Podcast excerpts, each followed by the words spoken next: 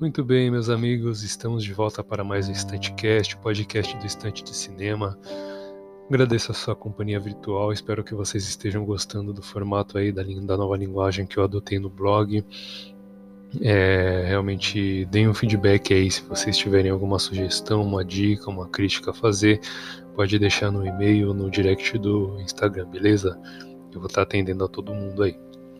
Então, queria primeiro, antes deste, de começar este episódio, queria estar falando sobre uma novidade que eu vou estar trazendo para o, para o estante de cinema no todo, né? Foi que neste dia de hoje, no dia 3 de agosto, eu publiquei uma.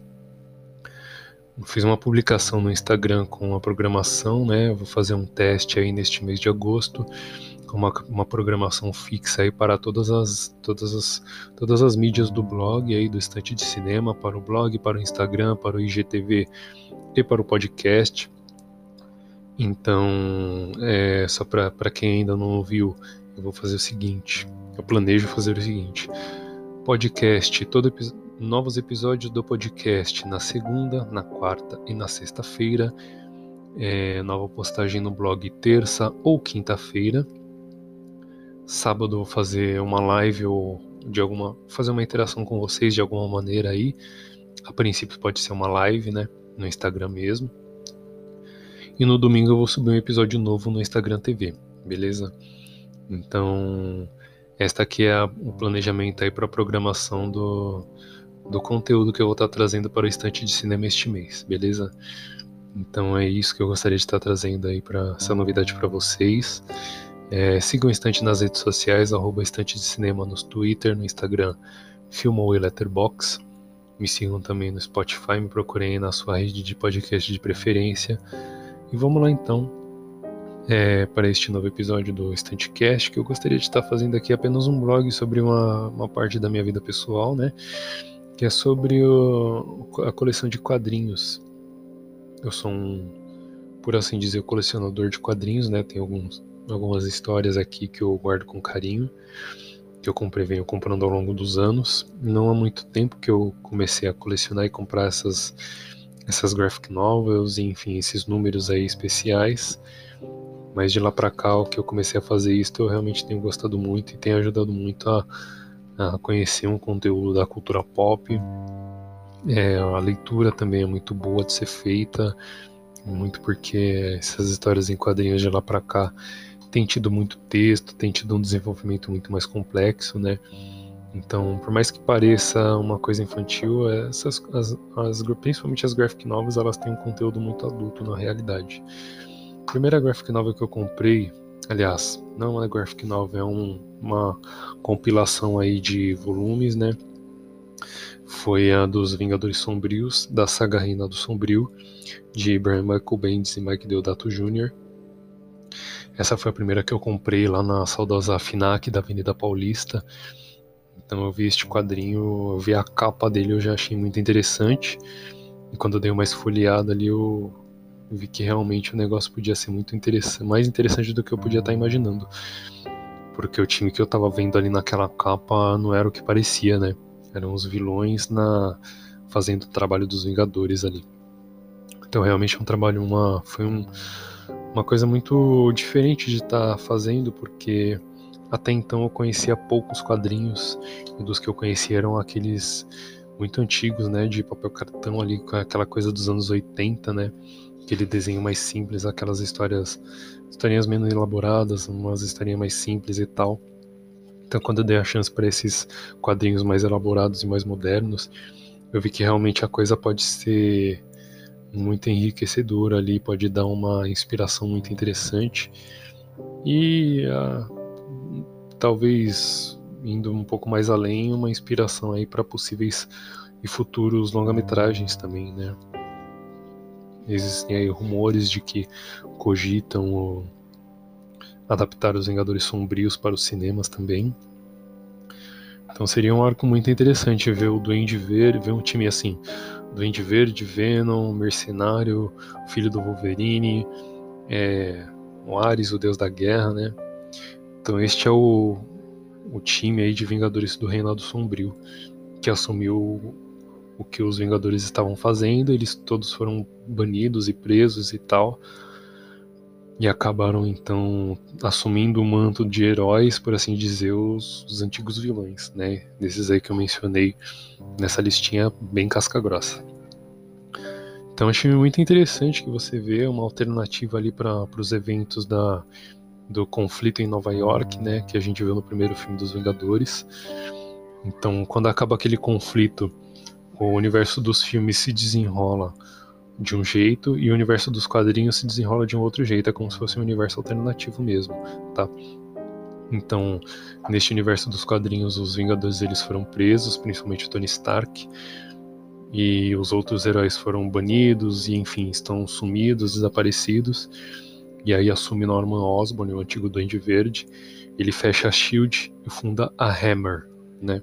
Shield do inglês que é escudo e Hammer do inglês é martelo.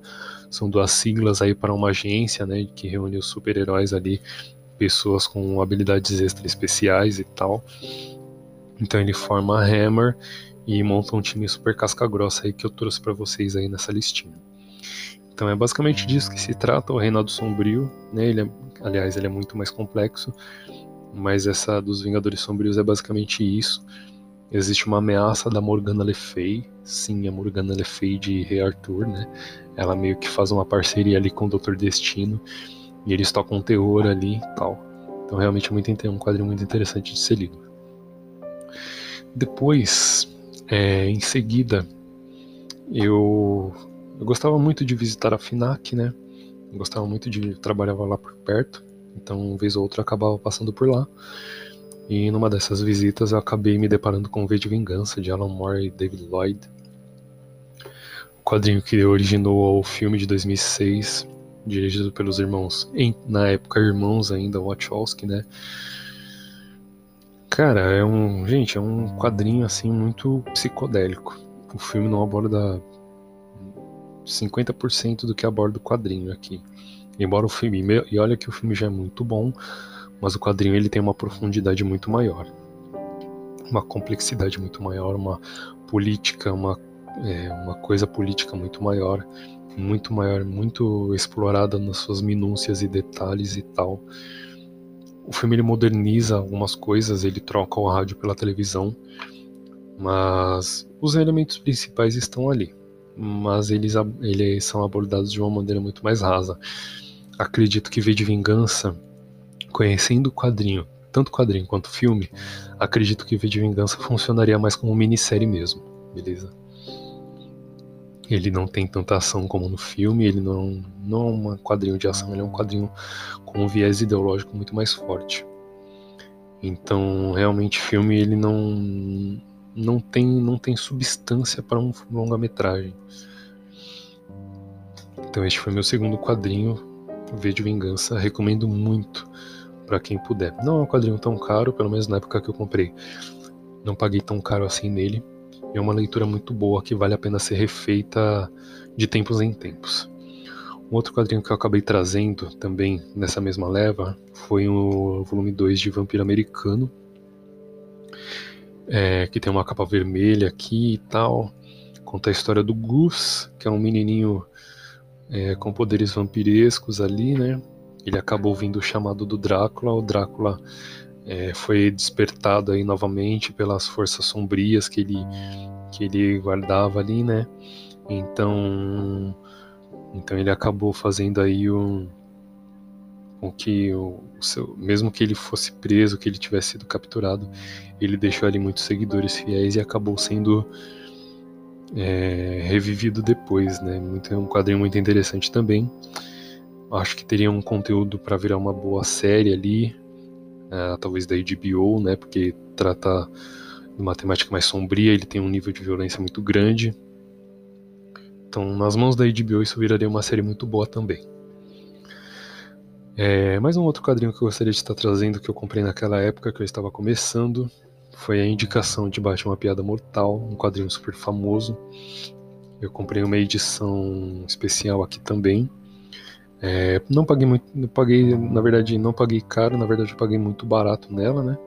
paguei que questão aí de 15 reais nessa versão do Piada Mortal. Ao terminar a história, ele tem ainda um, a primeira edição, a primeira historinha do Coringa, que o Coringa figura ali na revista do Batman, né?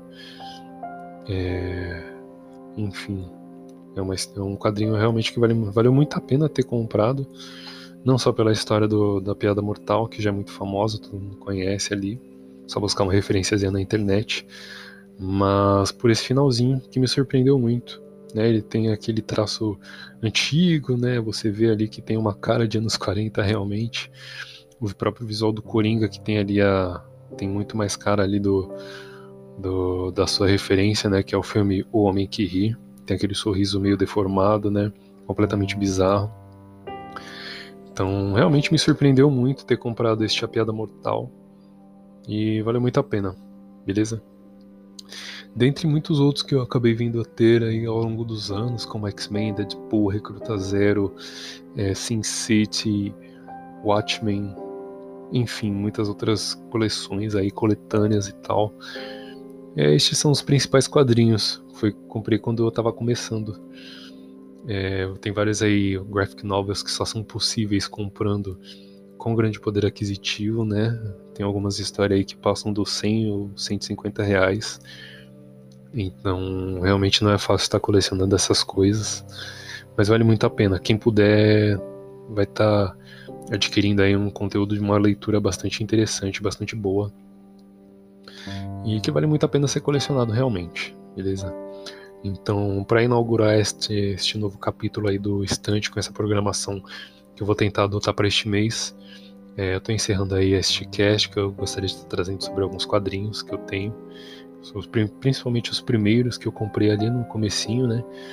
Quando ainda não conhecia muito de graphic novels e tal. Então, estes quatro, Piada Mortal, Vampiro Americano, V de Vingança e Vingadores Sombrios, foram os que me introduziram ao mundo dos quadrinhos das HQs, das graphic novels, e com o tempo isso foi só piorando. então este episódio se encerra por aqui.